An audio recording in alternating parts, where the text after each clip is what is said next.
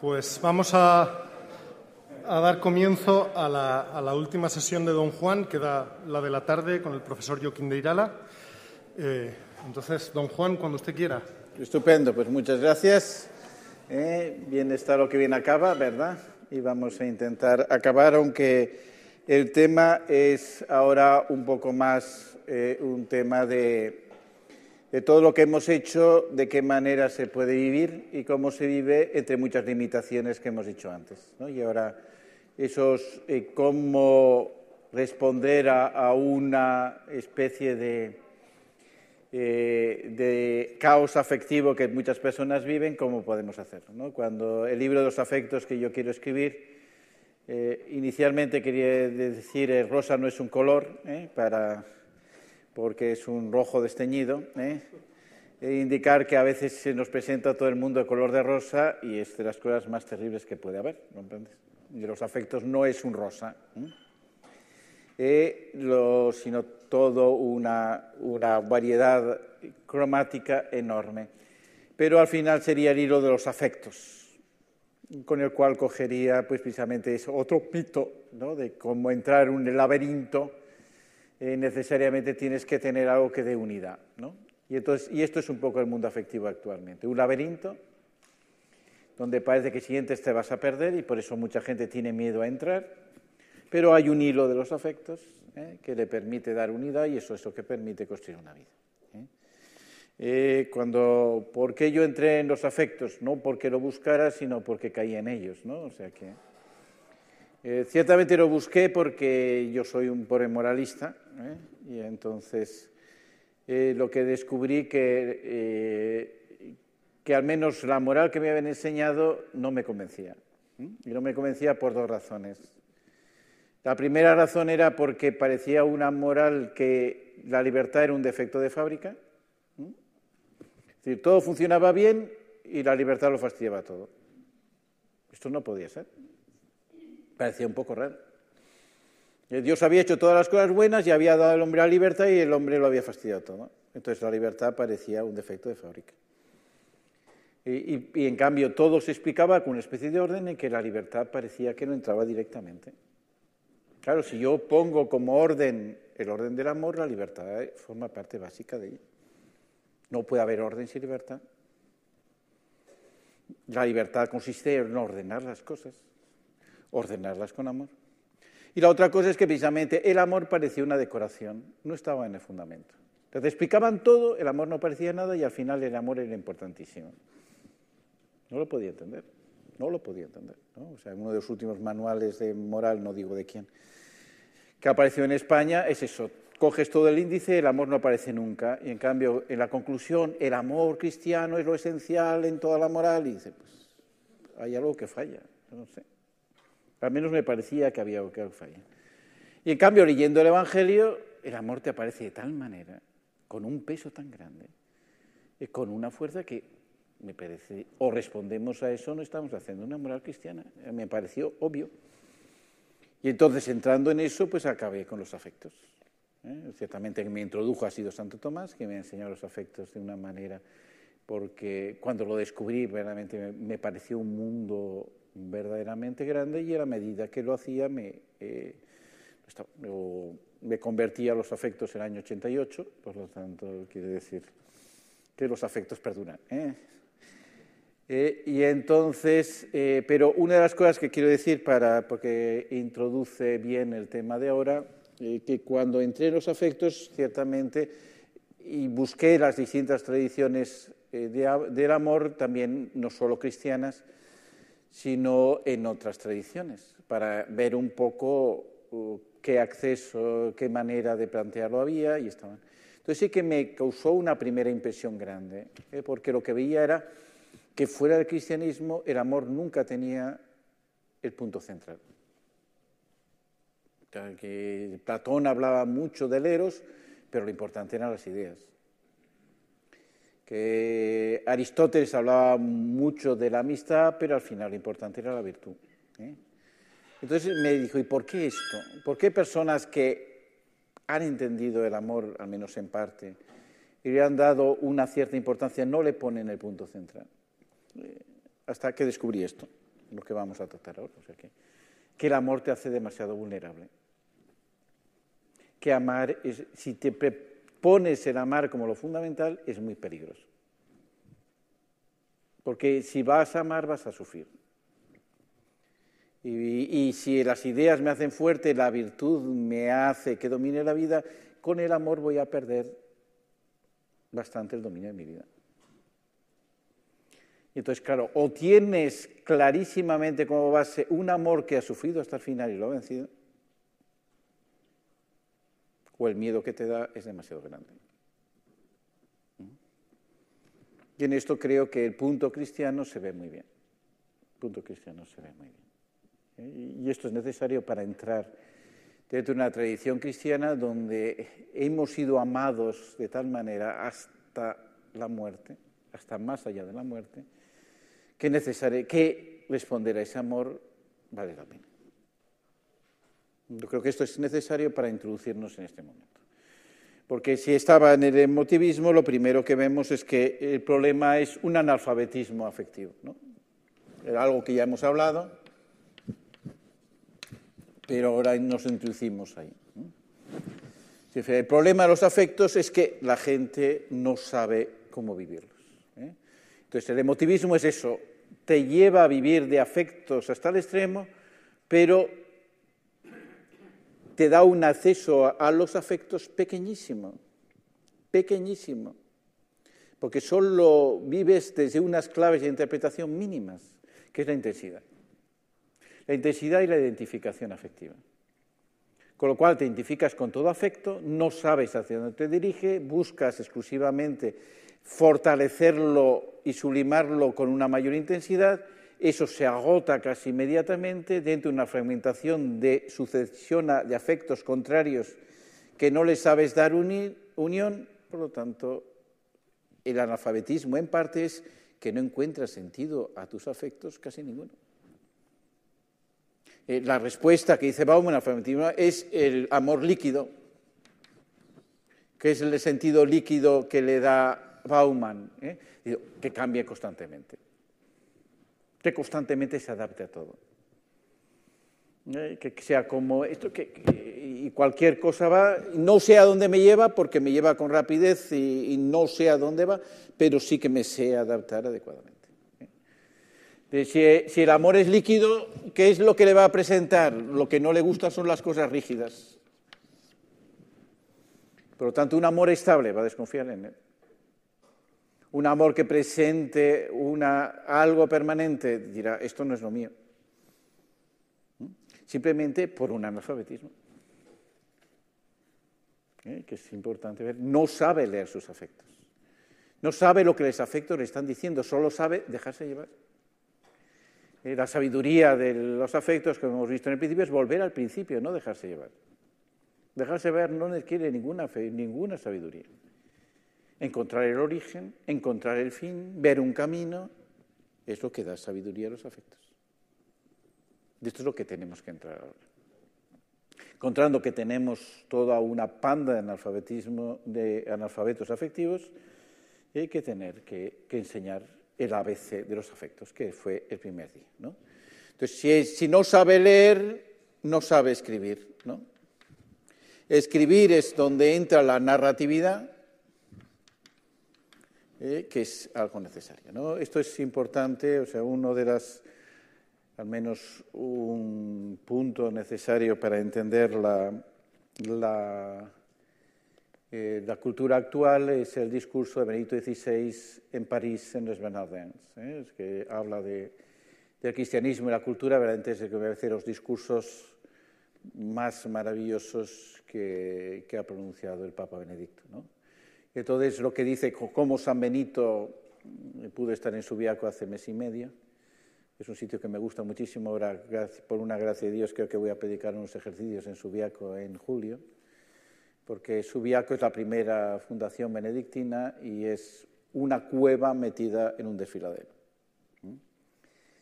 ¿Eh? Eh, un sitio recóndito en cuya iglesia está excavada en roca eh, para poder entrar justamente el lugar de la cueva donde San Benito estuvo tres años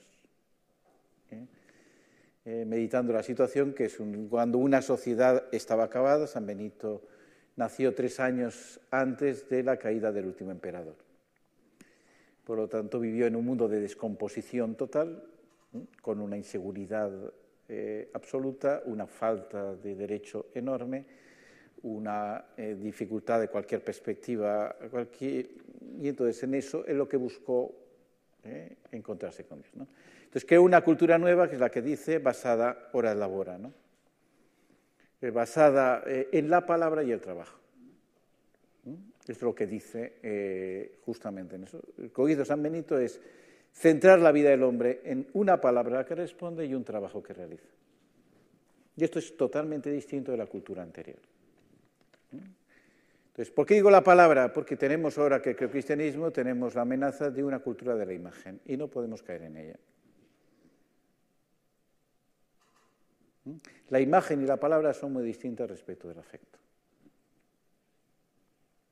Porque la imagen impresiona y la palabra resuena. Lo que se resonar afectivo es necesario para que haya un alfabetismo afectivo.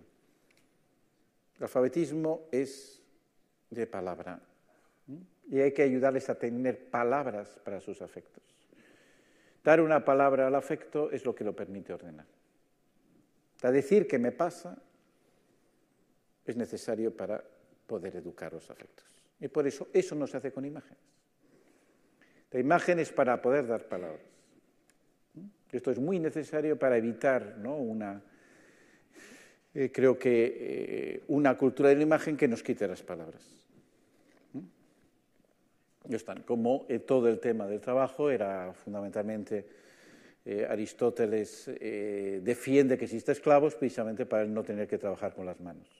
De tal manera que el trabajo con las manos se consideraba algo servil que una persona verdaderamente educada jamás tenía que hacer. Por desgracia, en el siglo XVII eso se vuelve a hacer. Un caballero no podía trabajar con sus manos. ¿Mm?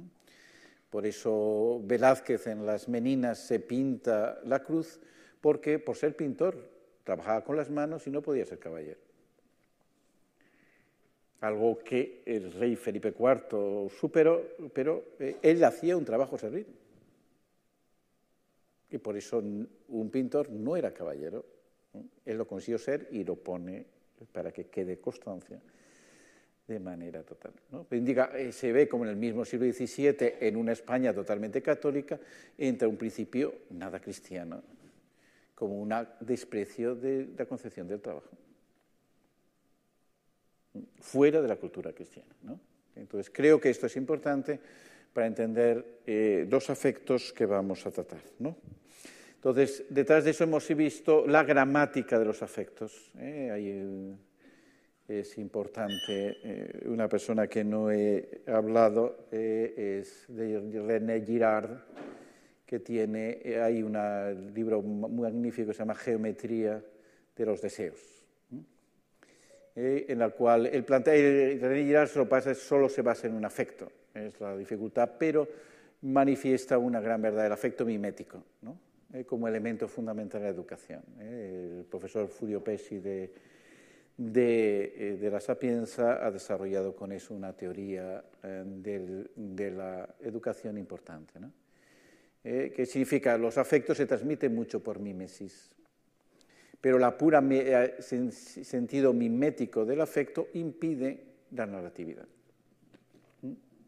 Esto es bastante importante tenerlo presente eh, dentro de lo que es la comunicación afectiva que tenemos. Uno se queda impactado, impactado por algo que ha visto, lo quiere reproducir, pensando que va a producir el mismo afecto. Esta es la mímesis. Y esto es una transmisión afectiva muy importante, muy importante. Pero hay una narratividad superior o la mímesis se convierte en principio de violencia.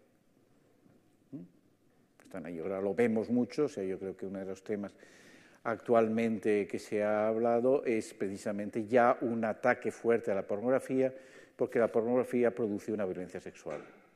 Me parece algo elemental, o sea, ¿quién eh, qué tontos hemos sido que se ha dado la todavía a la pornografía más dura que puede haber, pensando que es una cosa eh, inocua.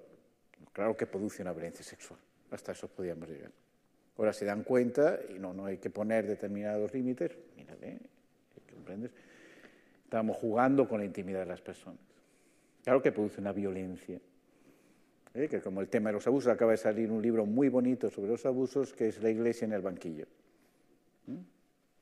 ¿eh? que han dirigido Olivio Melina y Tracy Roland eh, que indica un poco la reflexión de Benito XVI sobre los abusos. Es absurdo que la Iglesia responda a los abusos poniendo reglas jurídicas y no buscando las causas. O buscar las causas o poner límites exteriores jurídicos no resuelve el problema. Con la tolerancia cero no se resuelve ningún problema. ¿Cuál es la causa? La causa de la revolución sexual es que, por favor, cuando surgen los abusos, los años 70, los años 80, con una diferencia fundamental, en donde los países que fundamentalmente tenían una tradición puritana. Entonces tú ves toda una serie de por qué se han producido abusos eh, eh, que están ahí. Decir que la, causa de los abusos es el clericalismo. ¿Qué tontería están diciendo, por favor? El clericalismo es una mal en la Iglesia, pero tiene muchísimas manifestaciones, no solo los abusos. ¿Por qué hay un mal que se produce los abusos? No por el clericalismo, sino por algo que lo conduce a eso. Bueno, eh, ¿qué decir? Son temas afectivos que indican fundamentalmente ese analfabetismo en que estamos ahora. ¿Por qué ahora los afectos? Porque vivimos un emotivismo. La gente se identifica con los afectos cuando antes se identificaba con otras cosas y gestionaba los afectos a partir de otra identificación, lo cual hacía que dirigiera los afectos a cosas más importantes que no eran las emociones. Entonces, ahora con un emotivismo tenemos que enseñar a la gente a darle el ABC de los afectos. ¿Mm? Anteriormente, al menos un sistema de virtudes parecía necesario para dar un cauce adecuado a una vida lograda, ahora no. Y por eso los afectos se convierten en o hablamos de afectos o perdemos, perdemos la dirección. Esto es lo que vamos a intentar. Entonces, eh, para eso hay que ir al conocimiento de los afectos. O sea, que algo que dije al principio, ahora va a ser esencial, cómo conocer los afectos para darles nombre. Y con lo cual quiere decir que hemos de superar la mera introspección. ¿Eh? Y esto es muy necesario para que la gente aprenda sus propios afectos. ¿eh? O sea, el afecto principal no es lo que nosotros vemos en nosotros mismos. ¿eh? Por eso puede ser ejemplo. Estoy irritado con mi mujer y la quiero tirar por la ventana. Ese es un afecto, pero un afecto superficial y por eso al final no hay una tragedia generalmente. ¿Por qué? Porque uno descubre detrás de la irritación el motivo de la irritación y le da sentido. Eso es una lectura más allá de la introspección. Es una lectura narrativa generalmente en que entiendes el afecto, que es, cuál es su significado, cómo está en un contexto que le da sentido. Entonces, la introspección es una manera inadecuada de comprensión afectiva. ¿Qué es lo que ocurre? Que en cambio casi toda la psicología se ha centrado en la introspección. Ciertamente Freud de una manera plena, ¿eh? Freud con la diferencia que es el sistema eh, de atención clínica que necesariamente busca expresar en, en, palabras, lo cual tiene un valor terapéutico de por sí, pero que él en cambio no analiza suficientemente. Encontrar la palabra para lo que a uno le pasa es ya un elemento liberador respecto de los afectos ¿eh? y esto necesariamente lo tienen que poner. ¿no?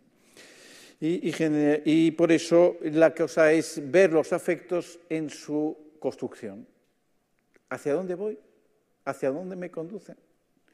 ¿Eh? ¿Qué es lo que realmente mis... Eh, muchas veces no se sabrá qué es, pero se pueden ver en cosas más concretas. O sea, el día de hoy, en el fondo, ¿qué has buscado? Entre todas las cosas que has hecho hoy, ¿cuál ha sido la principal? ¿Cómo has sostenido las demás? ¿Mm? Eso, ante una vida fragmentada, no es nada fácil responder, pero sí que permite la persona centrar dónde está su corazón. Donde está tu tesoro, ¿verdad? Estará tu corazón. Esto no es introspectivo. hay dos frases de la escritura muy fuertes, donde está tu tesoro, está tu corazón, y por sus frutos los conoceréis. Estos son elementos afectivos enormes, que permiten un conocimiento afectivo mucho mejor que la media introspección dónde centrar las cosas, cuál ha sido el centro de tu día, lo verás. ¿eh? y por otra parte, cuál es el fruto de lo que estás realizando. ¿eh? Que es, lo decía yo soy constantemente bueno y cada vez más triste. ¿Qué es esto? Es que nadie me quiere, ¿no? Tengo que querer a todo el mundo y ¿quién me quiere a mí? Son preguntas interesantes. Evidentemente, este es donde el fruto, el fruto es la alegría. ¿Eh? ¿Por, qué, se pone eh, el vino? el vino es el fruto de muchísimo trabajo. Mi familia es de La Rioja y, y sabe del vino. Es el fruto de muchísimo trabajo. Precisamente es la alegría del final. ¿Eh? Y por eso el vino representa la alegría, porque sabes dirigir muchos esfuerzos eh, para conseguir algo que vale la pena. Pues el fruto, que siempre en el Evangelio es claramente un don de Dios, el fruto no es la obra de mis manos, sino un don de Dios. Eh, es necesario para saber dirigir la vida. Entonces, un elemento, pongo eh, las historias ejemplares como un elemento necesario para ver la narratividad de los afectos. Eh, lo que he hecho antes de, taller de literatura es un ejemplo muy claro. ¿Qué, ¿Qué, significa, al fin y al cabo, de cómo tratar? Eh, ¿Qué es analizar experiencias? Algo que creo que San Juan Pablo II nos enseñó mucho. el emotivismo hace consumir experiencias. A veces en el cristianismo nos basamos pues, se ve muy claramente qué pasa en la evangelización actual. ¿Qué problema la separación entre fe y vida? La fe me marca unos ideales estupendos, me explica unas cosas maravillosas, yo vivo mediocremente y no sé cómo hacer vida lo que me están diciendo. Precisamente eso se ha intentado salvar con una vida comunitaria en el que participamos de algo en el que vemos que lo estamos viviendo, al mismo tiempo con un sentido de testimonio donde una persona me narra cómo lo ha vivido. Pero a veces eso tiene el problema de o se plantea dentro de una visión de vida plena o al final hay un consumo de experiencias que se convierte también en emotivista.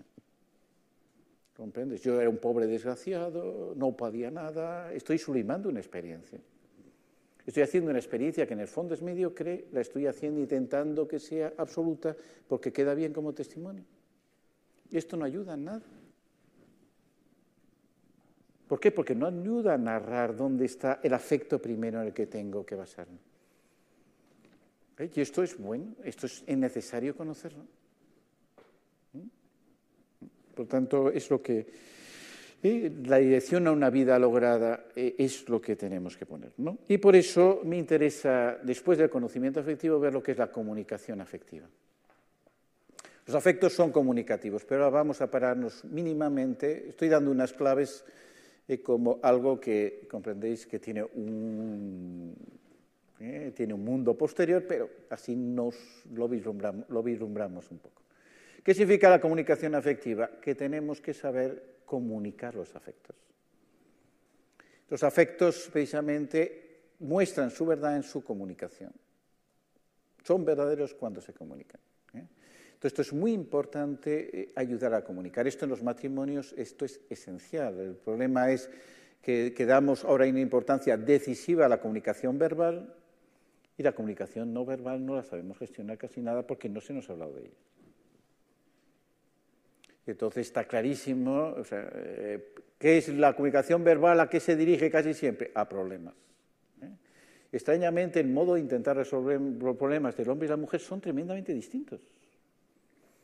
Con lo cual ya el enfoque es tan diverso que hasta llegar hasta una conclusión común, la lucha es a muerte. Y, uno resuelve los problemas, pero de una manera agotadora, que queda ya agotado de haberlos intentado resolver. ¿Eh? Con lo cual al final solo se habla de problemas y no de las cosas importantes.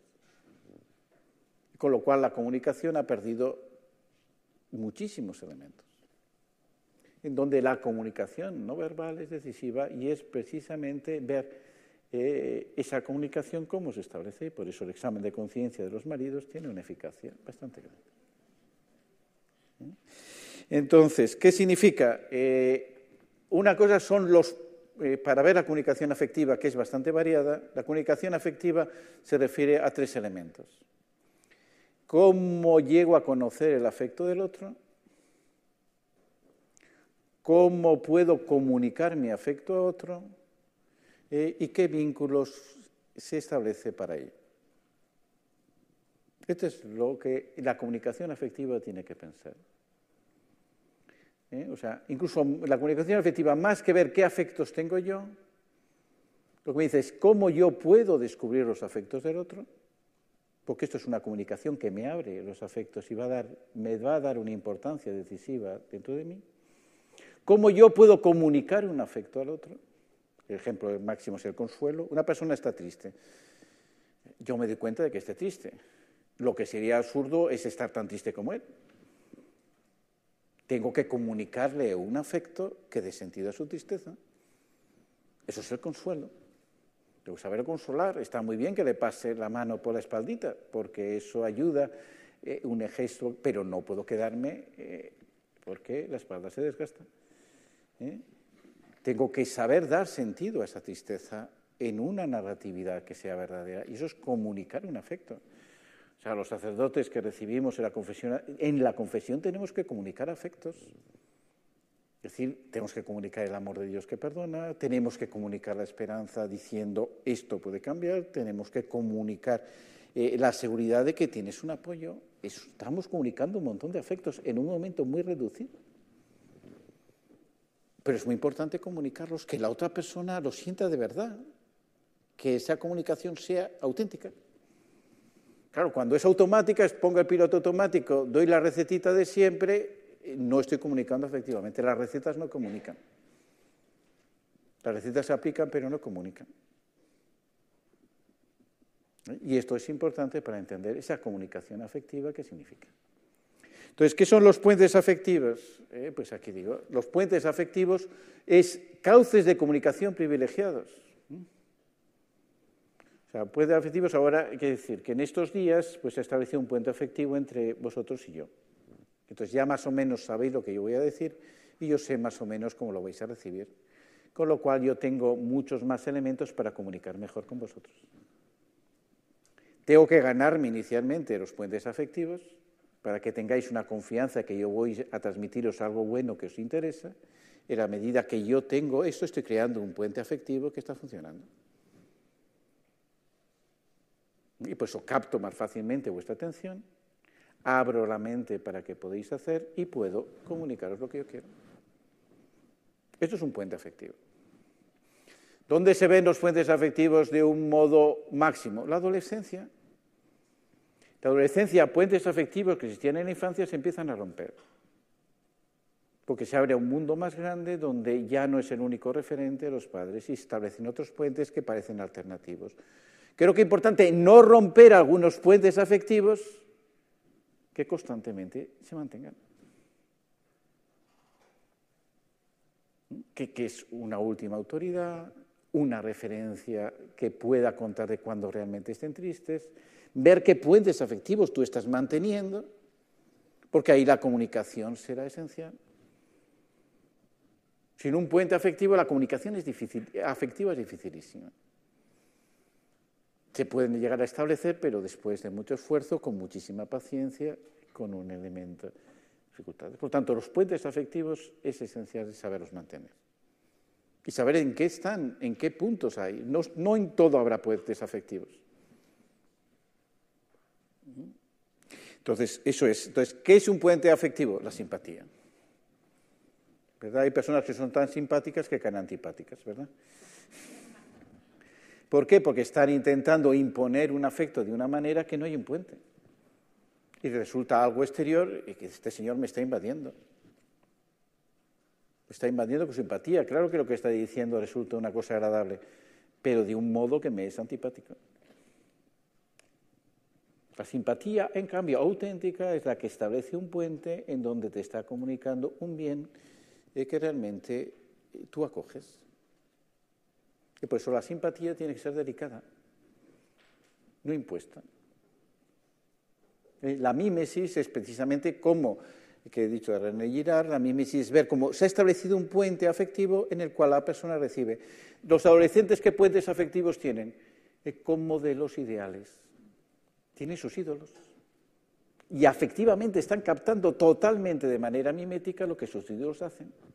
Ya pueden hacer la mayor burrada, porque no tienen ningún límite para hacerlo, pero afectivamente se identifican totalmente con lo que el ídolo está estableciendo. Yo quiero ser como él, está estableciendo un puente afectivo que le transmite un montón de mensajes miméticamente.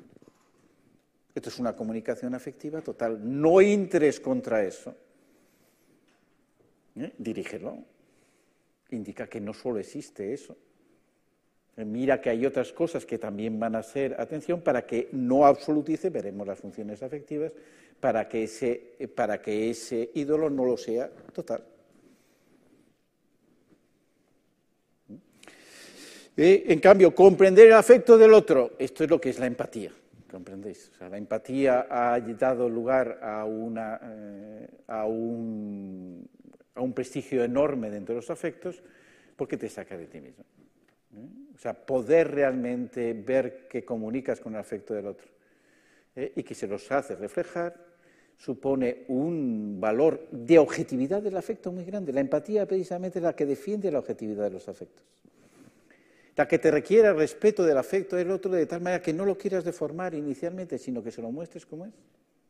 Entonces, ¿qué estás actuando? Como decía ya Aristóteles en su momento, el amigo es espejo para el amigo. ¿Verdad? El espejo es de los inventos de la civilización más impresionantes, de tal manera que cuando se descubre un espejo, de repente todo el mundo se queda fascinado. ¿eh? Anda, si soy yo. ¿Por qué? Porque no nos vemos nuestro propio rostro de repente ver en nuestro propio rostro eh, nos hace un conocimiento de lo mismo que nos fascina. Eh, el espejo auténtico son los amigos. Lo que nos hace vernos a nosotros mismos es eso. Por eso la introspección es intentar verse sin espejo. ¿eh? Y tiene un montón de, interferencias y de deformaciones. Un espejo auténtico es eso. Es muy importante que el marido y la mujer sean espejo el uno para el otro que le refleje al otro lo que necesita para cambiar, con una forma afectiva que les comunique. Esto hace que el matrimonio tenga un camino de santidad impresionante, simplemente con este sentido especular. ¿Eh? Entonces, por eso la empatía, realmente el estudio fuerte de la empatía no deja de ser de Stein, que fue su tesis doctoral, I'm feeling, ¿eh? Eh, pues, ¿qué significa eso? Para ella era la muestra más clara que el, afecto era espiritual. La empatía para, para Edith Stein es el ejemplo clarísimo de que el afecto es espiritual, porque permite comunicar a las personas en lo más íntimo. Si pongo la empatía simplemente como un, como un mecanismo, estoy deformándola. Y esto es importante para entender la profundidad de la comunicación, la comunicación afectiva. ¿eh? Entonces, lo importante, la verdadera comunicación es poder comunicar mi afecto al otro. Poder ayudarle afectivamente significa comunicar un afecto. ¿Cuál es el afecto primero que voy a comunicar? La aceptación del otro. Lo que voy a comunicar es que descubra un vínculo. Porque eso establecerá los puentes y permitirá realmente apoyar. Creo que eso es lo que falta clarísimamente en todo lo que ha sido la relación de ayuda. No ha visto el vínculo. Mm, ayuda. Recuerdo que a mí me explicaron ya de seminarista, como preparación al sacramento de la penitencia, la, la ¿no? no a Royer, sino a Karkuf. Entonces uno, uno, de mis compañeros, y que hacía dibujitos divertidos, ponía un confesionario y ponía al Señor y dice, facilíteme, Padre. Claro, la confesión es mucho más que una relación de ellos. Aunque la comunicación afectiva es esencial, yo tengo que comunicarle la misericordia de Dios, que tiene un elemento afectivo fundamental. Es importantísimo que se sienta perdonado. Y eso no lo hará si yo no estoy poniendo algo de mí mismo. Si lo ve como una especie mecánico, el sacramento se convierte en una especie eh, de superstición que no ayuda de verdaderamente a la persona. No porque no sea un sacramento, sino porque, eh, como sea, lo que es la forma sacramental como realidad de acción no la estoy viviendo adecuadamente. Esto es importantísimo hacerlo. Hay que comunicar afectos. ¿eh? Y comunicar afectos, que es generalmente lo que hace. El primero es la aceptación del otro, pero al mismo tiempo la siguiente es presentar un horizonte de vida como propio, como común. Abrir horizontes a las personas es un elemento afectivo fundamental que, va a permitir dar un hilo conductor a las personas. Hay que caminar por aquí. Pues hemos dicho, ¿verdad? Eh, primero se miran uno al otro, luego se miran en una dirección. Pero es que el matrimonio tenga un horizonte de vida. Es importantísimo para su comunicación. Cuando eso falta, el mirarse el uno contra el otro va a ser una tentación próxima. Ver a otra persona no el compañero de un camino, sino eh, el partner se convierte eh, en mi enemigo de cada día. Había quien gana en la disputa de en el round de hoy pues eso no es no más adecuado. Entonces, ¿a qué conduce todo? Estábamos hablando de educación de los afectos, todo conduce a un elemento fundamental que es la madurez. Con lo cual, está claro. La educación no es para formar personas autónomas, sino personas maduras. La libertad fundamental no es la autonomía que me deja vacío, sino la autodeterminación que me ayuda a ver cómo mis acciones me construyen. Esto es la madurez. Y por eso eh, la adolescencia, que, que, exactamente nuestra cultura es la primera, la, lo dice de una manera suficientemente clara, eh, que ha presentado como modelo social el adolescente. Y todo el mundo quiere ser adolescente. Eh, el motivo por qué todo el mundo quiere ser adolescente es porque es una libertad sin responsabilidad. Esto es buenísimo, ¿comprendes? Que me deje todo el mundo en paz y haga yo lo que me dé la gana. Es algo que aparentemente es muy atractivo, realmente es demoledor. Entonces, eh, ¿cómo se ve la universidad?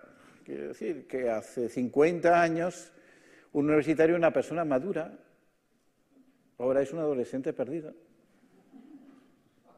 Evidentemente, es extrañísimo el universitario maduro es un hecho casi de museo.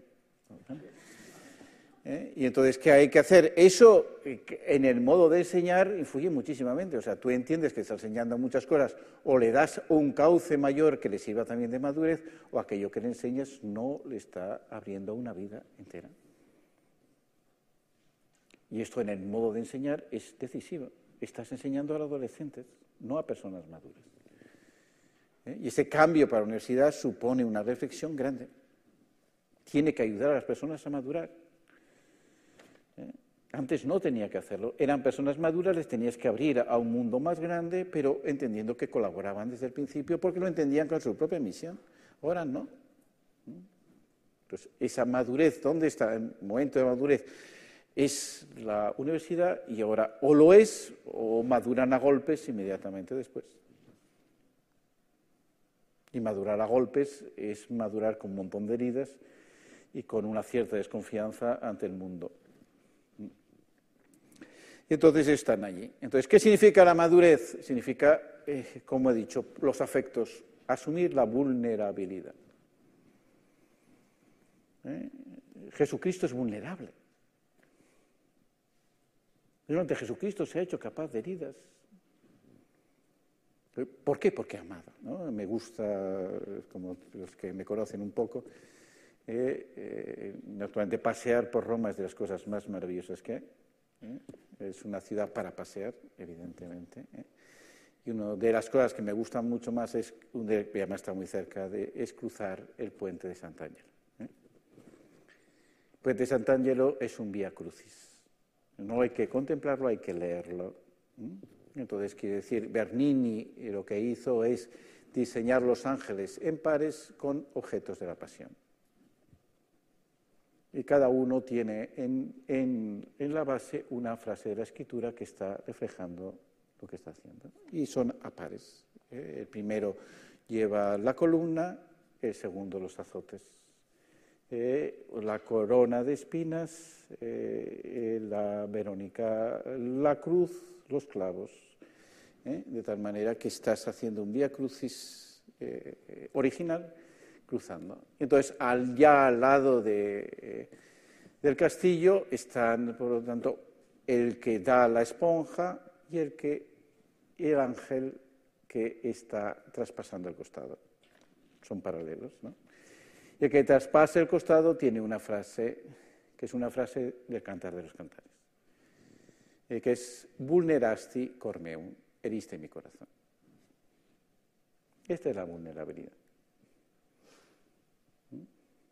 Entendemos la vulnerabilidad de los afectos porque a Cristo le hieren el corazón. Que claro, que tiene ese doble sentido. ¿Qué significa vulnerasti cormeum? Me has herido tú porque te he amado.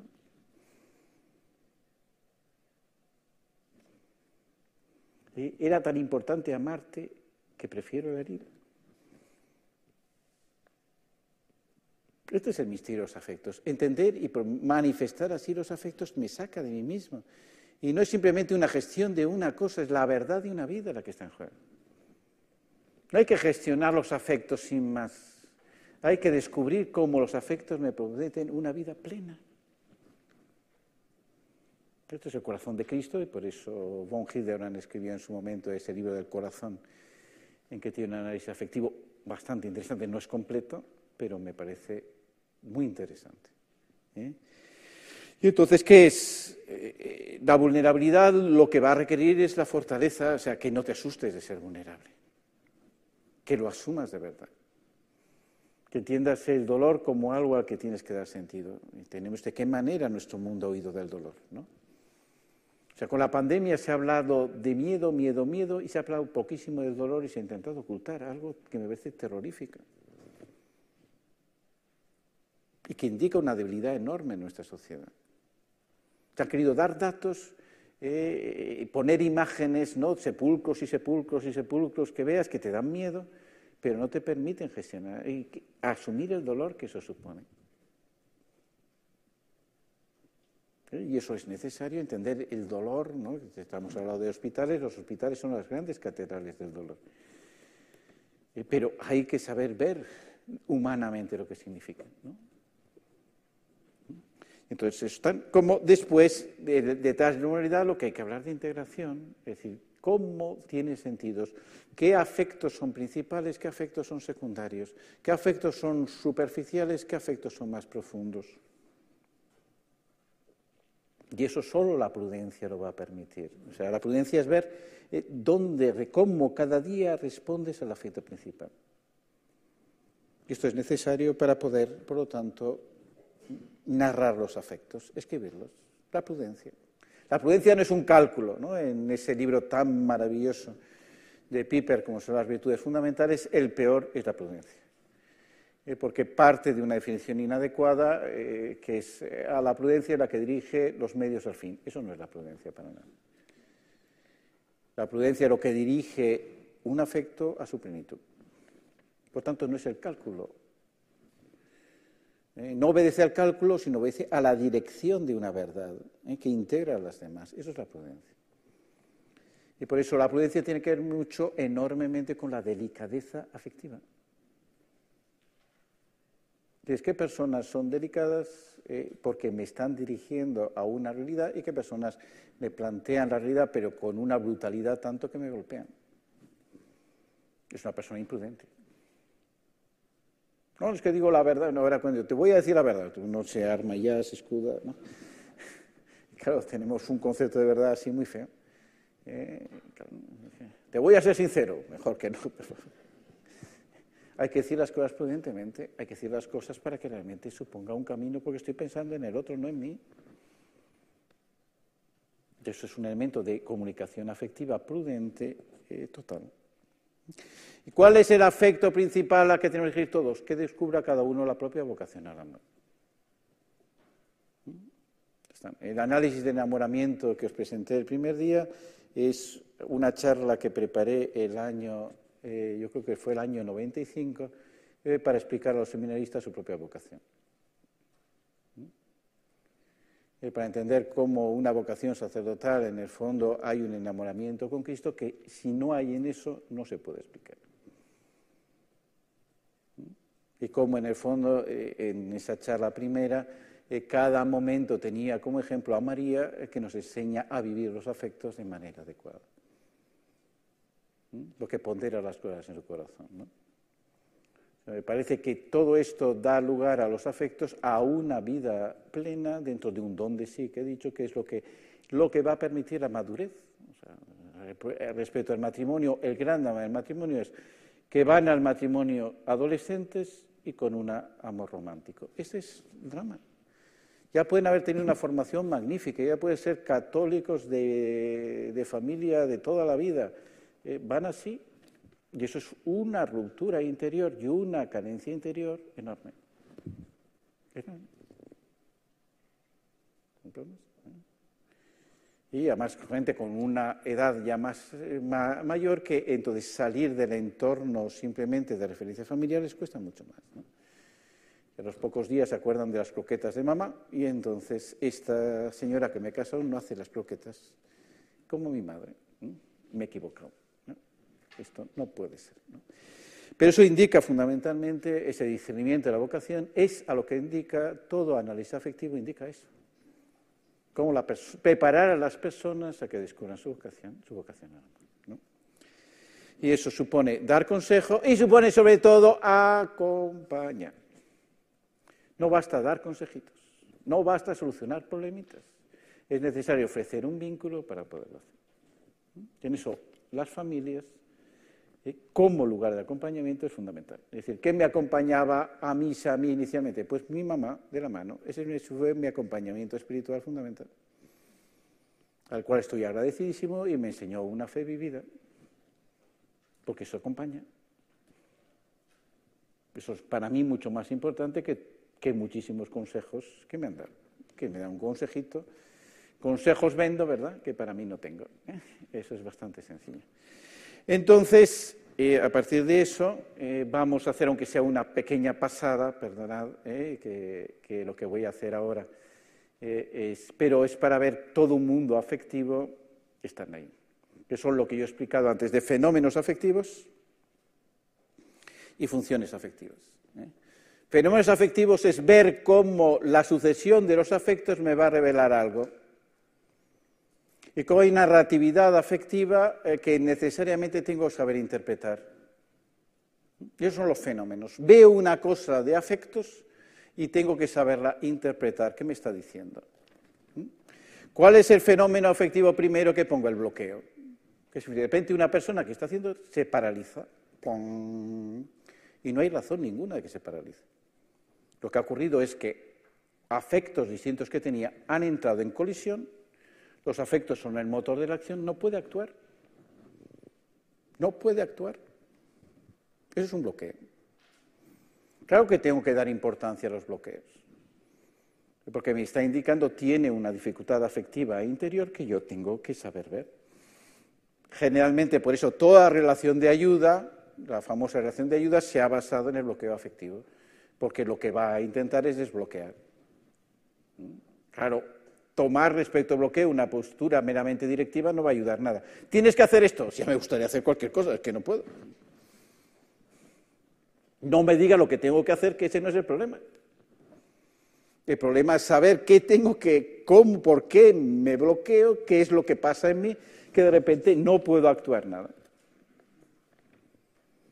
Entonces, es un fenómeno, bloqueo estoy viendo el bloqueo, a partir de eso tendré que ver cómo atender a una persona para que se desbloquee. Generalmente no pasa nada, tú pones una cosa, creas un ambiente distinto en donde los afectos puedan romper ese nudo y puedan expresarse. Hasta que no se expresen los afectos que se han bloqueado, no sabré qué tipo de bloqueo es. El otro, la ambivalencia afectiva. Eh, esto es tremendo, claro, ¿qué es? Que se produce un afecto y el contrario sin solución de continuidad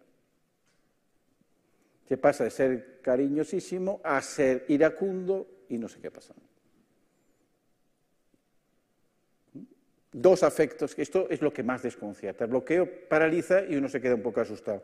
La bivalencia te desconcierta de tal manera que empiezas a desconfiar enormemente de ti mismo. El ejemplo de la bivalencia clásica que son los celos.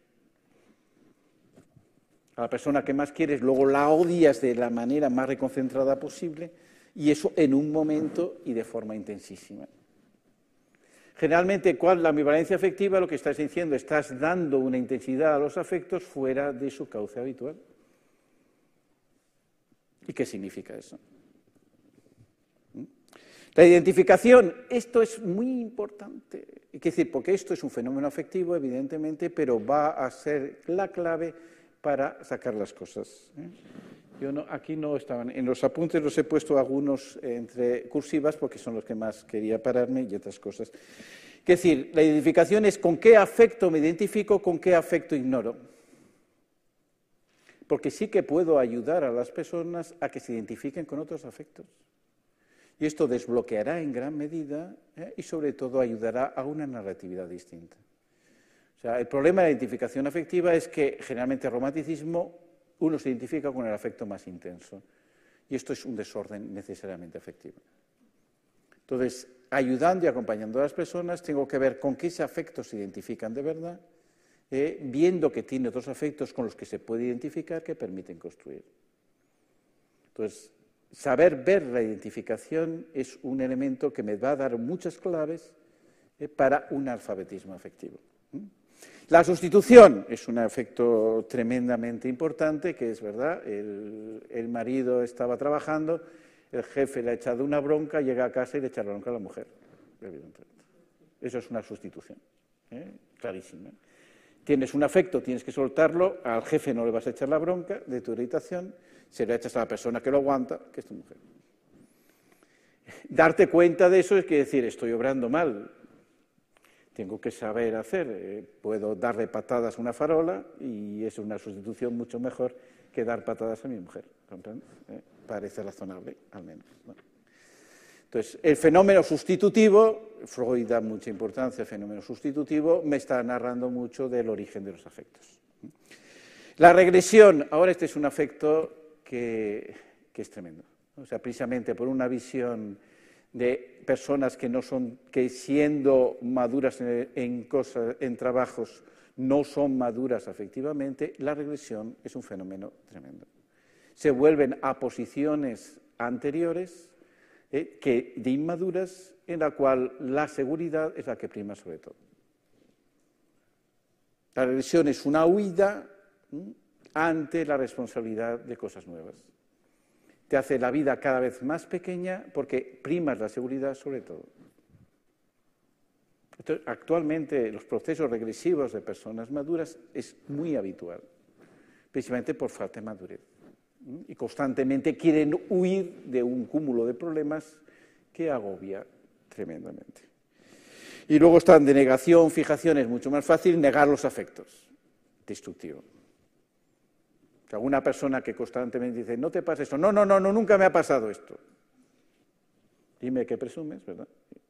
Está clarísimo, está pasando muchísimo, está negando el afecto, tengo que saber orientarle después porque solo así le voy a ayudar. Hay una imagen de sí mismo inadecuada que, están, que está bloqueando afectos y que se van a manifestar muchas veces en determinados Fijación, en cambio, un afecto se convierte en todo.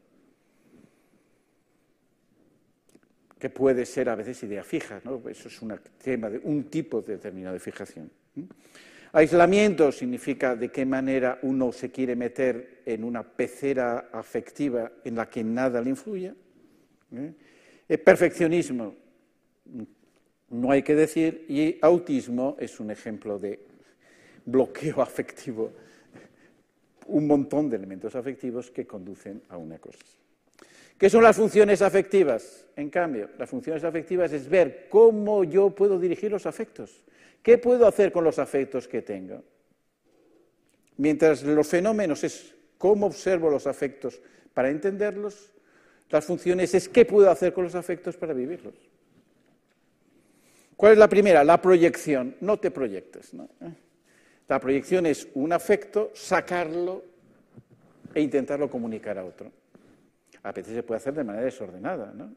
Mm, no te proyectes. Estás inquieto, haces una cosa y haces que todo el mundo esté inquieto, ¿no? Lo estás tú, déjame en paz. ¿Comprendes? No te proyectes. La proyección afectiva, por eso generalmente es bastante limitada porque se, no se suele realizar de una manera nada virtuosa. Nada virtuosa, ¿comprendéis? La traslación es un fenómeno, de, es una manera de, presentar la proyección que simplemente lo que pasa es que la dejas en el otro y se queda en él.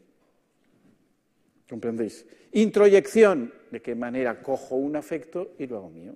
La introyección puede ser positiva. ¿Eh? ¿Por qué se dice donde está tu tesoro estará tu corazón? ¿De qué, cosas introyectamos? ¿Qué cosas hacemos nuestras?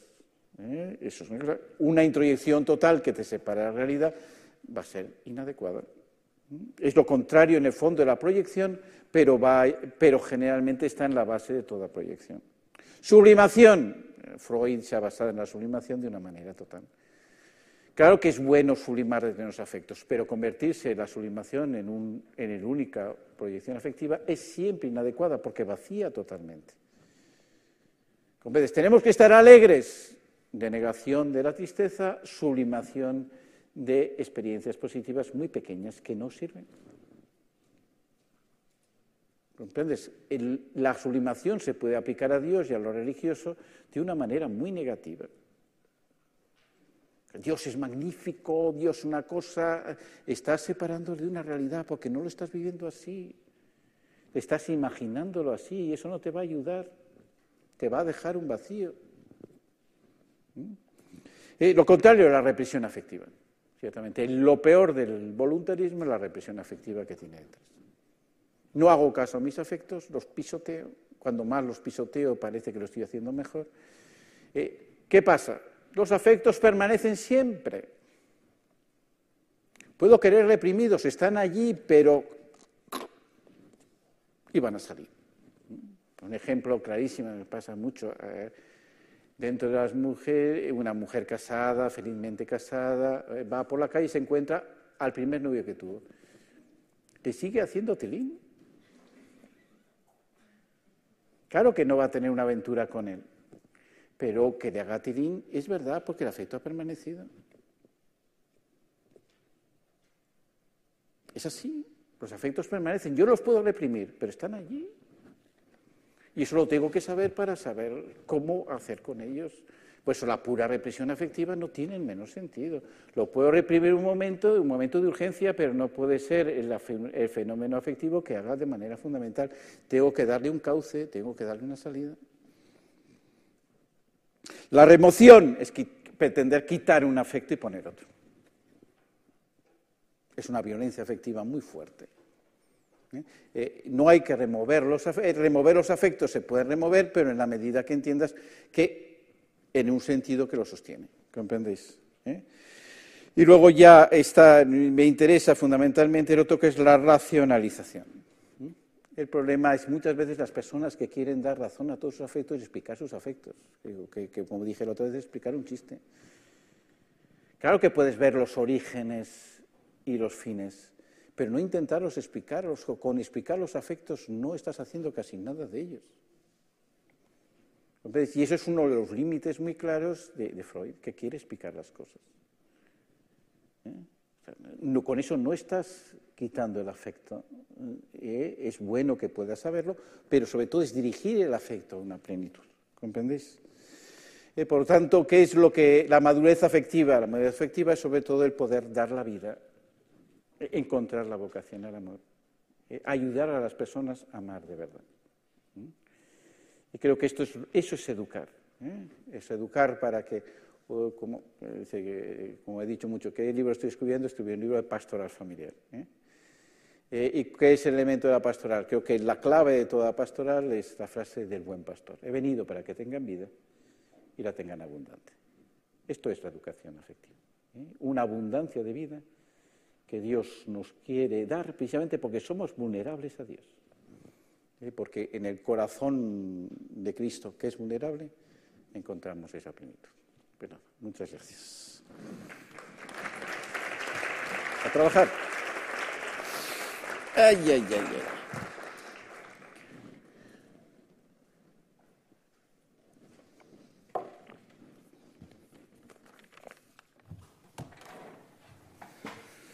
Bien, pues muchísimas gracias.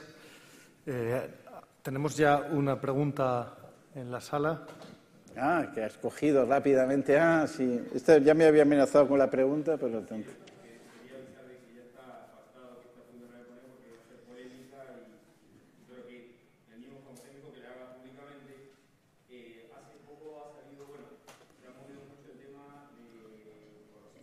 Leticia, ah, ok, vuelvo a decir todo, que es una pregunta que ya está pactada con Juan José, eh, porque va a ser polémica y, bueno, no vamos a decir los nombres, pero pues sí es fácil de identificar, que a partir de los cinco años de la Moris Leticia se están haciendo algunas este, conferencias y demás, y siempre la Moris Leticia, el, el capítulo 8, el aquel apartado de si los divorciados vueltos a casar pueden comulgar o no, que es lo que no hay que hablar porque eso genera mucha mucha rispidez, hay, algunos pasan de puntillas, etcétera, etcétera. Eh, hace poco ha habido una conferencia de un filósofo amigo mío que conoce Juan José, donde básicamente él eh, dice que efectivamente ese eh, acápite autoriza a los divorciados a casar, a comulgar en ciertas circunstancias, pero que efectivamente dice algo que mucha gente lo interpreta, pero que, que pocos quieren decirlo textualmente. ¿no?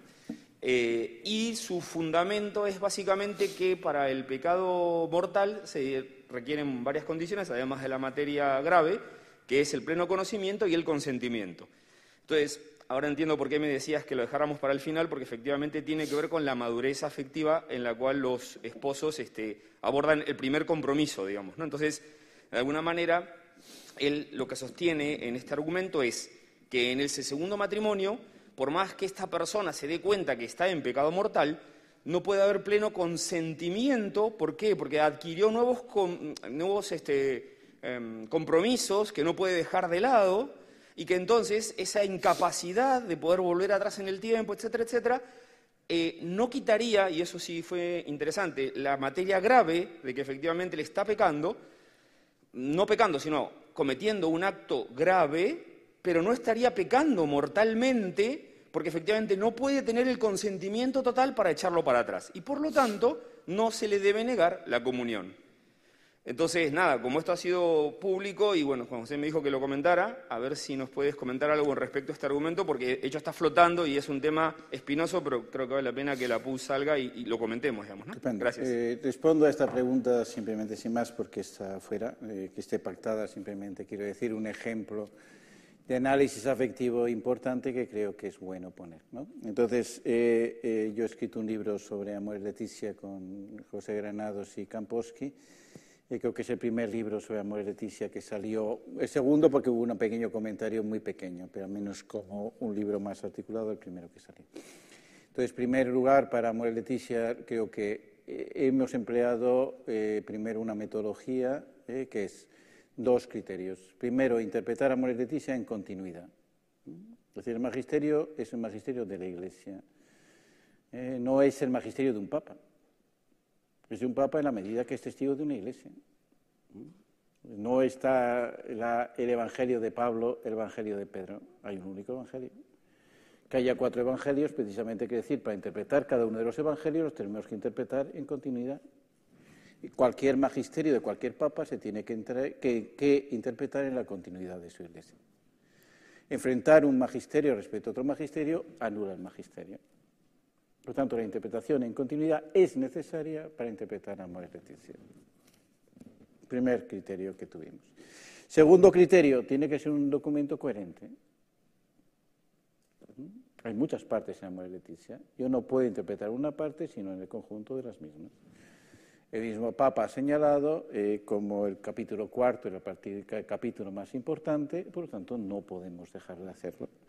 Antes señalé como el vínculo, las dos frases sobre el vínculo más importante se encuentran en Leticia y yo tengo que interpretar qué plantea los divorciados vueltos a casar con una importancia decisiva del vínculo. No lo puedo hacer de otra manera.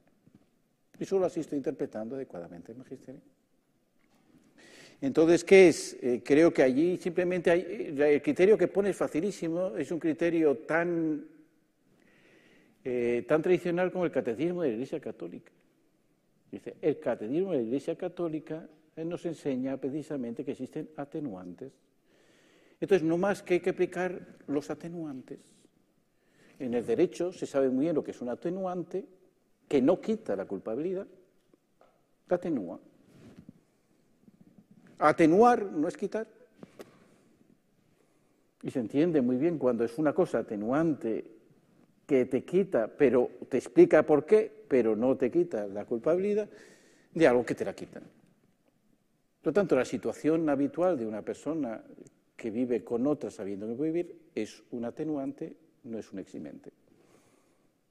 Creo que cualquier análisis adecuado de la acción y de la práctica jurídica lleva a eso. Y no podemos hacer una interpretación fuera de lo que es la prudencia habitual de las cosas. ¿Que puede haber un caso extremo en el que eso se puede producir? Claro que podrá haberlo, pero que eso se convierta en norma de ningún modo. Creo que con eso contesto suficientemente dentro de la misma manera de interpretar eh, la exhortación apostólica, que no es sencilla. ¿eh? Más preguntas. Ah, muy bien. Hay que llegar, hay que... Bueno, voy a hacer dos preguntas que tienen que ver con dos cosas que ha dicho, que probablemente no es lo esencial, pero me he sentido interpelada. Soy profesora de la Facultad de Comunicación y creo que estoy de acuerdo, la verdad, pero me gustaría oír un poco de matización con la cuestión de que la palabra es más importante que la imagen.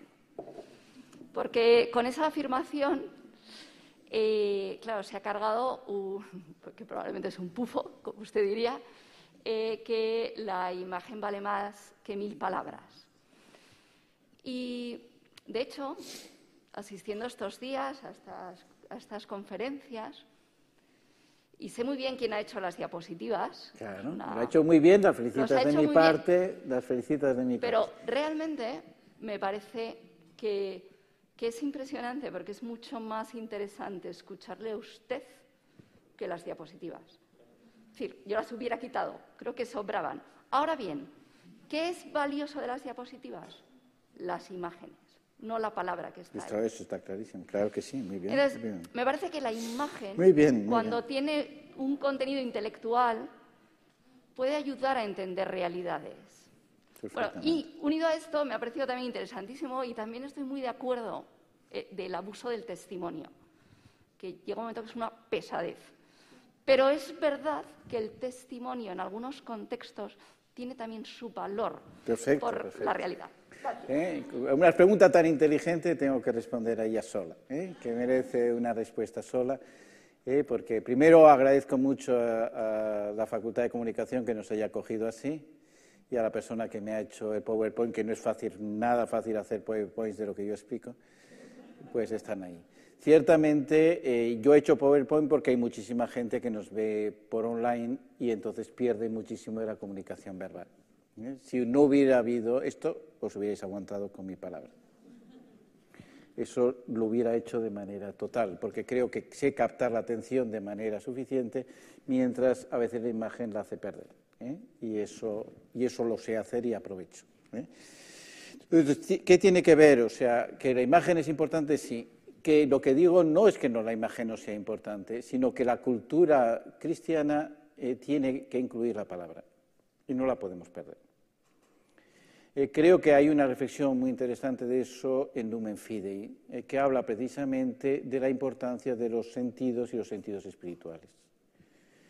Entonces, eh, él ofrece, como pues, que es una cosa rasingeriana clarísimamente, eh, una oposición que se ha hecho entre la cultura griega y la cultura, eh, y la cultura hebrea, diciendo la cultura griega es de la vista, porque se basa en la evidencia como conocimiento, la cultura hebrea de la revelación, porque se basa en la palabra. Entonces, ciertamente la importancia de la palabra en el cristianismo es una revelación que no es una imagen, no puede revelarme una imagen, eh, me revela una palabra. Eh, ser interpelado por alguien que se me revela en su presencia por una palabra está así. Ciertamente Numen Fide dice, no las puedo poner porque dentro de la revelación hay una búsqueda del rostro de Dios como última visión que permanece como necesario conocimiento divino. La palabra no me permite conocer a Dios perfectamente, tengo que buscar y desear el rostro de Dios, hacerlo. Creo que la riqueza enorme que tiene Lumen Fide es que propone otra visión que me parece muy decisiva, que es el tacto. Santo Tomás considera el, más espiritual de los sentidos el tacto. Con lo cual tiene una visión de la corporidad muy especial. Y lo propone porque el tacto va a ser precisamente el sustrato sensitivo para la virtud de la templanza. Y por eso eh, Piper reflexiona mucho sobre el tacto por eso. ¿eh? Entonces, ¿por qué el tacto es espiritual? ¿Mm? Eh, primero porque a partir del tacto decimos que una persona tiene tacto. Una persona con mucho tacto significa con mucha sensibilidad. El tacto me manifiesta la sensibilidad mayor que tiene el hombre, que tiene que saber responder. Y por eso el tacto respecto a la experiencia humana va a manifestar tres dimensiones que son especialmente conocidas. El tacto, en primer lugar, tiene la inmediatez. Es decir, uno puede despertar a una persona con la luz, la puede despertar con el sonido, más con el sonido que con la luz. ¿eh? Un despertador es más molesto eh, que la luz. ¿eh? El despertador es uno de los inventos salvajes que tiene la humanidad para despertarse cuando uno se despierta católicamente, cuando se despierta cuando quiere Dios, ¿no? ¿Eh? Pero la otra cosa es, pero lo que te despierta necesariamente es cuando te tocan así. Ahí te despiertas necesariamente. El tacto. Entonces, ¿por qué el tacto es así? Porque el tacto siempre supone una inmediatez. Mientras la visión puede estar deformada, y me pongo, puedo poner eh, eh, unas gafas oscuras y lo veo todo oscuro, si puede llegar a mi oído una deformación, el tacto es inmediato. Por tanto, plantea una comunicación inmediata que tiene un valor único. Después, el tacto es total. Toca mi mano, me están tocando a mí. Por lo tanto, supone una totalidad del hombre respecto a su corporalidad que solo el tacto sabe expresar. Eso es importantísimo con la diferencia que Levinas hace una diferencia fenomenológica preciosa entre el golpe y la caricia. ¿Por qué la caricia es tan importante? Porque está expresando con el tacto un respeto enorme a la corporalidad del otro. Que es tan necesario para que la otra persona se sienta acogida y se sienta comunicada. Y eso es eh, lo que dentro del tacto eh, muestra la, eh, la segunda elemento, que es esa totalidad. pero al mismo tiempo el tacto lo que va a mostrar es mi propia reacción. Ante el tacto tengo que reaccionar. Entonces puedo intentar ocultar, puedo cerrar los ojos y no ver. Es más difícil no oír, pero que no puedo es ocultar, que me tocan tengo que reaccionar necesariamente. Por tanto, tiene una cierta necesidad de, respuesta afectiva. Entonces, todo eso indica precisamente qué significa eh, que con Cristo Dios nos toca. La palabra se hace carne para transmitirnos el tacto también. Y ese toque de Dios es necesario para entender la conversión en la gracia. ¿Eh? Recordad eh, a la hemorroísa, ¿no? Ese es el tacto le tocó. ¿Quién me ha tocado? No te estará apretando a todo el mundo, solo una persona lo tocó. Y por eso el Lumen dice, la fe se basa en el tacto. La fe tiene que ver un tacto de Dios con nosotros. Esto indica que ciertamente la palabra lo que indica es la revelación como elemento de cultura, pero creo que también en una teología del cuerpo, por eso hay que saber ese tacto como elemento corporal necesario que expresa una realidad importante, eh, tiene que tener una reivindicación. ¿Quién ha hecho una fenomenología del tacto interesantísima? Michel Angel. Michel Angel. Creo que es muy limitada en muchas cosas, pero en cuanto a fenomenología del tacto, me parece tremendamente, tremendamente interesante y que tiene un fundamento afectivo muy, muy, muy importante. Y entonces, en la segunda cosa, claro, por favor, eh, lo que indica, ¿qué, es el consumo de testimonio? Un testimonio que lo estoy analizando, por lo tanto estoy perdiendo lo más importante del cristianismo. Cuando las cosas, corrupción óptima y pésima, ¿no? el testimonio es una cosa óptima, no lo puedo Eh, Dios quiere que nosotros seamos testigos, eh, precisamente el testimonio tiene que tener, ¿qué es importante? No basarlo en el testigo, sino basarlo en el testimonio, que es cuando no se banaliza. Si yo hago fijar todo en mi propia historia, estoy perdiendo aquello que mi historia simboliza. Por lo tanto, no, me, no lo centro en lo que yo propiamente he vivido, sino en el sentido que eso es tan que se puede transmitir. Con lo cual no lo estoy banalizando. Eh, Javier Prades, que es el rector de esto, ha escrito un libro sobre el testimonio verdaderamente interesante al cual remito. Eh, pero muchas gracias por la pregunta, porque quiere decir que como todos estos elementos suponen eh, una comunicación afectiva que es básica y que no podemos tener. Y que a veces una cultura de la imagen, no analizando suficiente los afectos, se basa solo en la impresión primera. Eso es muy importante superar para la comunicación. Más preguntas. Pues aquí tenemos eh, una pregunta que llega desde Londres, Alex Jordan. Muchas gracias por otra magnífica sesión. ¿Cómo puede un padre o un educador reconstruir puentes con un adolescente cuando se han destruido todos? No, en esto, cuando exactamente, ¿qué es? Eh, o sea, que el ejemplo creo que más claro es eh, la parábola del hijo pródigo. ¿no? Parece que se han destruido todos, ¿no? se ha ido de casa, se ha llevado todo, lo ha malgastado, eh, además con malas mujeres, una cosa terrorífica. ¿no? Eh, vuelve. ¿Por qué vuelve? Porque había una cosa que, un puente que se había mantenido, que se había mantenido. Un puente que él guarda en su corazón como una cosa.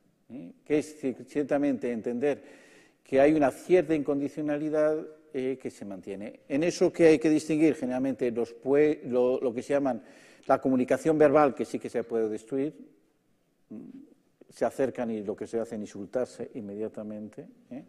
y mostrar un rechazo y a todo lo que uno dice sí y otro dice no, automáticamente, ¿eh? por lo tanto no ese es el cauce, eh, sino que ¿qué hizo el, por eso, ¿por qué digo el hijo pródigo? Porque ¿qué hizo el padre? No fue a a buscarle. Por eso no solo hay que tener la imagen del buen pastor que busca la oveja perdida, hay que tener la imagen del del Padre misericordioso que sabe esperar. Que sabe esperar.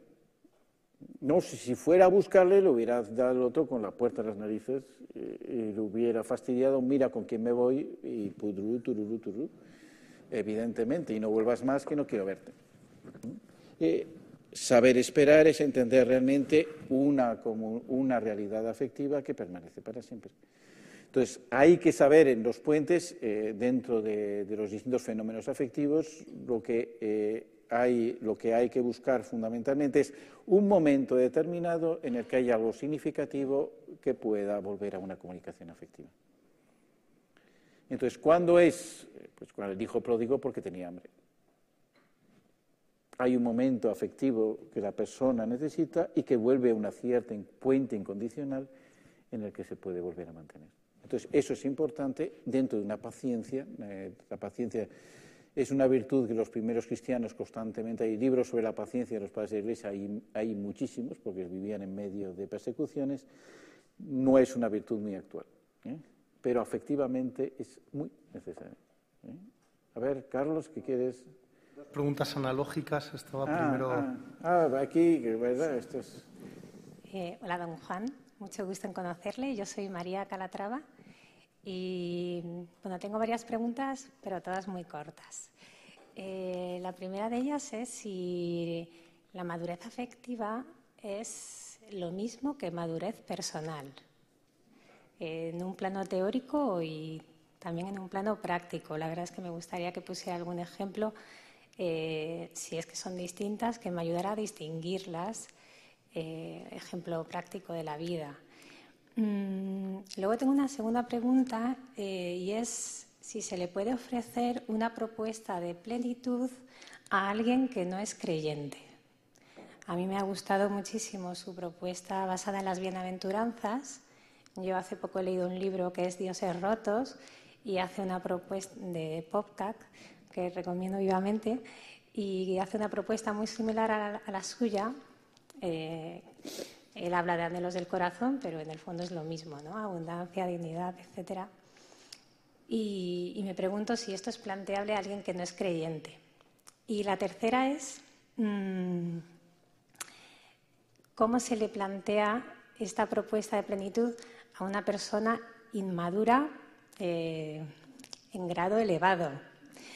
Porque, claro, me parece que falla lo fundamental. Al final estas personas tienen una grandísima dificultad para establecer vínculos, para comprometerse, para ser fieles.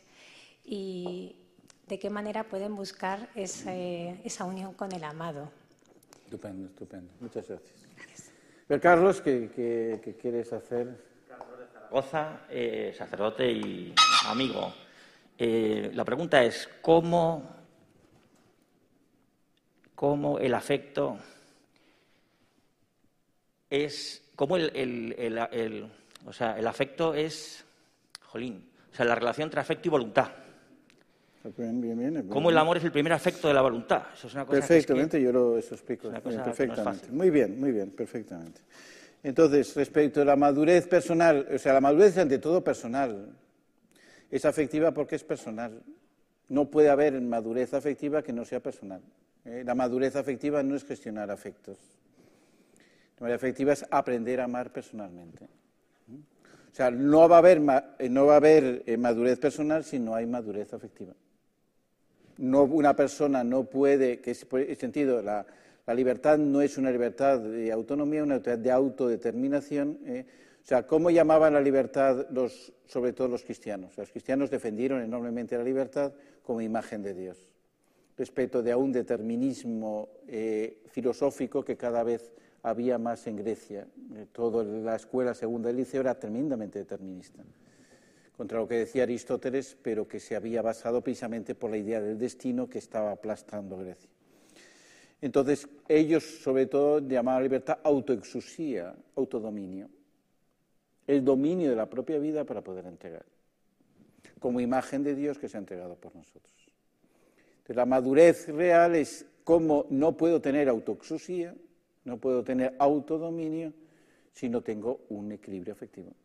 Si los afectos me dominan, y yo no sé dirigir mis afectos, nunca tendré la madurez para entregarme. Y esto es necesario para poder entender esa madurez personal. La madurez es personal. Lo que es madura es la persona. Si no tiene una integridad personal, si no tiene un proyecto personal, no será maduro aunque gestione todos los afectos que pueda haber. Aunque se sepa de memoria todas estas funciones afectivas eh, que yo no me las sé de memoria. ¿eh? Entonces, e, ese es el punto. Segundo, lo del no creyente, creo que he vuelto a decir, lo que es importante es que todo el mundo cree en un amor y hay que ayudar a la persona en qué amor cree. Que crea en un amor. Y ver cómo el amor y la fe son necesarios. Porque eso eh, es lo que decía, hay una... Eh, eh, Ratzinger planteaba una vertiente nueva de la apuesta de Pascal, ¿no? Después de Pascal diciendo, mira, eh, puedes creer o no creer, eh, pero si no crees lo pierdes todo, si crees lo puedes ganar todo. ¿Qué apuestas? Pero fundamentalmente dice, la apuesta de Pascal es sobre todo respecto a un mundo que te, ofrece vivir como si Dios no existiera. ¿Por qué no intentas vivir como si Dios existe? Inténtalo. Inténtalo a ver qué pasa. Esa es la apuesta, que, tiene el sentido de, una provocación eh, para que una persona se abra algo más grande eh, y no se encierre en un mundo más pequeño. Eso tiene que ver la fe con la fe en el amor. O sea, mira esa fe en el amor para que puedas ver que, que igual alguien te lo ha dado. Intenta interpretarlo así. Creo que la persona no se siente invadida y sí se siente escuchada. Y que esto ciertamente es, se, puede, se puede ver para, eh, para poder, eh, poder, eh, poder ayudar a las personas ciertamente como están. Entonces, ¿Qué ocurre con una persona inmadura? Lo que no hay que ofrecerle directamente eh, que se entregue, porque no lo va a hacer. Lo que tiene que hacer es que se interprete. Se interprete con, dos, con tres principios. Primero, que se sienta acogida, de tal manera que entienda que tú la conoces, que tú le puedes ayudar, que se sienta segura contigo. Algo que no es dar consejos, sino ofrecer un vínculo. Es la primera cosa. Eso le da una mínima estabilidad, pero que ya es una estabilidad. La segunda cosa que le va a permitir es que no se desprecie a sí mismo.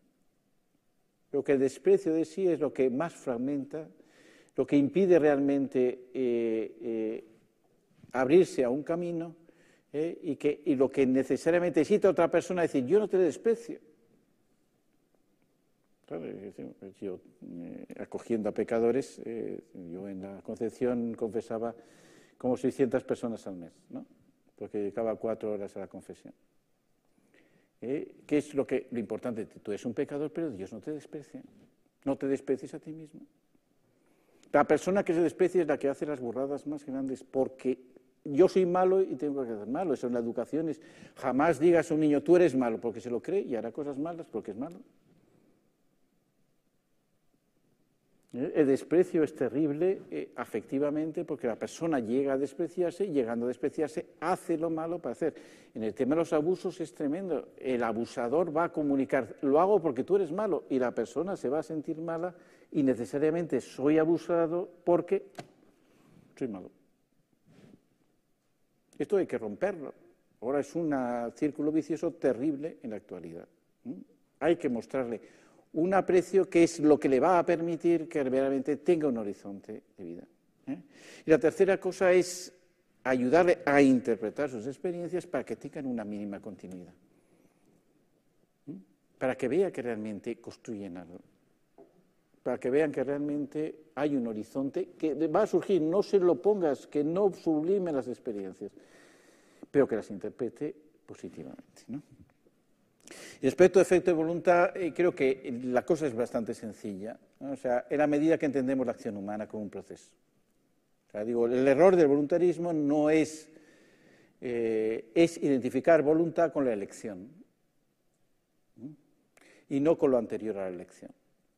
Y entonces, si todo es elección, lo anterior a la elección, que es la deliberación, se convierte como en todo. Y eso es el tema del discernimiento. Tengo que discernirlo todo. No, no hay que discernir. Hay muchas cosas que no hay que discernir. Esta mañana me he afeitado y no he discernido si me afeitaba o no. Es un momento que me relajo bastante, ¿eh? procuro hacerlo bien y uno se queda satisfecho de lo que ha hecho, lo primero que ha hecho en la mañana, ya de una manera consciente. ¿eh? Eh, entonces, no estoy discerniendo. Hay muchas cosas que no hay que discernir. Eh, ¿Puedo discernir si tengo que robar? No, no, eso está clarísimo el discernimiento, no hay que robar nunca, no tienes que discernir nada. Entonces, eh, precisamente la elección, con eso se dice, la elección es elegir entre una cosa y otra. La elección es el final de todo un proceso en el que estás buscando lo mejor. ¿Y por qué estás buscando lo mejor? Porque primero, la elección nace de un don, no de un vacío. Cuando nace de un vacío, discernimiento, elección se convierte en toda la acción. Y esto es un error interpretativo de la acción total, en los cuales los afectos no entran para nada.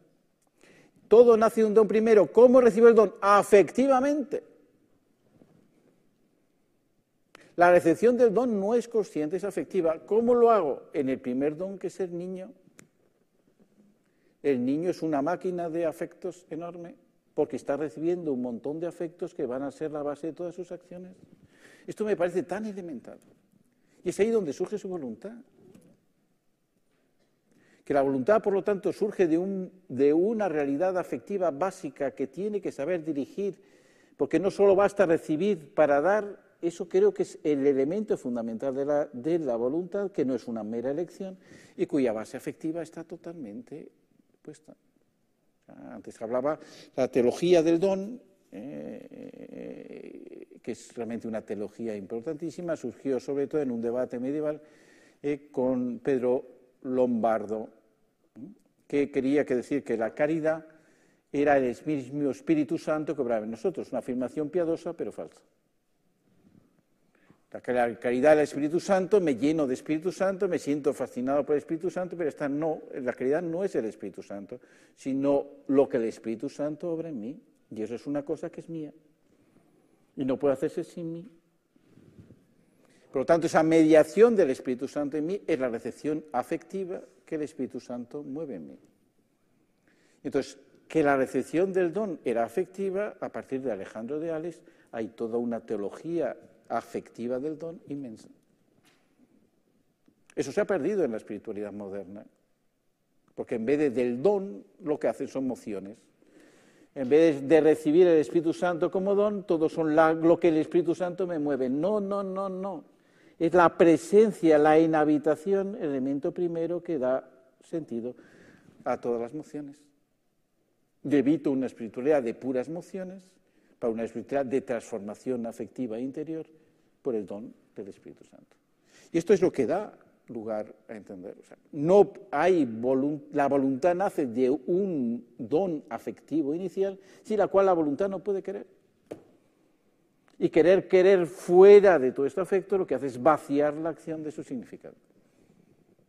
¿Quién da vacío inicialmente? El nominalismo, que es de un voluntarismo terrorífico en donde los afectos no entran para nada. Entonces, hay una teología de la acción ¿eh? que, necesariamente se basa en cómo el don se recibe efectivamente, que creo que explica muy bien ¿eh? la voluntad. La auténtica voluntad, la voluntad cristiana, la voluntad de Cristo, que es una voluntad amorosa. O sea, ¿cómo explica su don de sí eh, Jesucristo? Nadie me quita la vida. No puedo entender la cruz como unos malos que me matan. No entiendo así la cruz. Nadie me quita la vida. Yo mismo la entrego. Tengo poder para entregarla, tengo poder para recuperarla. Por eso me ama mi Padre. El fundamento del don de sí es un fundamento afectivo. Es el afecto filial que une al Padre y al Hijo lo que sostiene su entrega. Hay una tesis muy bonita sobre eso. ¿eh? de ver cómo el Espíritu Santo mueve a Cristo para su entrega. Y eso es lo que afirma Santo Tomás eh, en el comentario de San Juan. Le inspiró la caridad, el Espíritu Santo, a Jesucristo para que pudiera entregarse en la cruz. Y eso es, como se entiende, el afecto necesario eh, para el acto redentor. La redención no se realiza simplemente por la unión hipostática, sino por la entrega afectiva de Cristo. Una entrega humana, con una afectividad humana, eh, sin la cual no entiendo la entrega de Cristo y su valor. ¿Eh? Al final Carlos nos ha hecho subir al séptimo cielo ¿eh? ¿Eh? con una pregunta muy adecuada. A ver, pon una pregunta más y terminamos. Sí, sí, sí, que estamos pasados totalmente. Pero bueno, ahora terminamos la última y así. Una rápida. ¿Qué, ¿Qué, cambios educativos propondría usted para salir de una educación concebida como mera autonomía? O sea, yo creo que para eso lo que hay que hacer es una reflexión adecuada para para realmente superar un sistema eh, de eso. ¿eh? Entonces, el tema, yo creo que la, mera autonomía lo que lleva a la educación es una fragmentación de ámbitos. Entonces, una cosa sería el ámbito intelectual, otra cosa resulta que es el ámbito afectivo, otra cosa es el ámbito familiar y se ven como fragmentos. El ver una visión unitaria de todos esos es lo que necesariamente para un nuevo proyecto educativo. Creo que todavía tiene que ser pensado, pero es una urgencia enorme eh, de, verdad no puedo resolver el tema de la falta efectivo cogiendo la inteligencia emocional. Es un pegote más que pongo dentro de una fragmentación ya establecida. ¿eh? Lo que tengo que ver, por lo tanto, ciertamente hay una teoría de las virtudes adecuada, ¿eh? una teoría de saber qué es más que repetición de actos, por favor. Las virtudes no es una mera repetición de actos para nada, ¿eh? que es transmisión de un sentido. ¿eh? y por lo tanto, y entonces ese sentido requiere la libertad humana para que encuentre el sentido de sus propias acciones. Entonces, eso plantea todo un conjunto de renovación eh, educativa que es que me parece muy urgente. Bueno, creo que llegamos hasta el final. Gracias. Gracias a todos.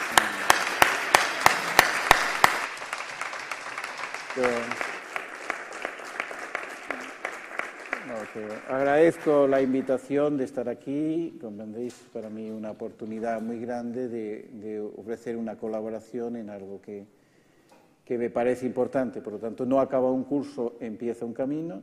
¿eh?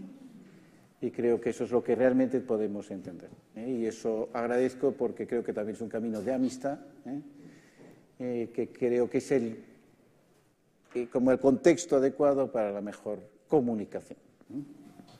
Muy bien. A las cuatro tenemos la última.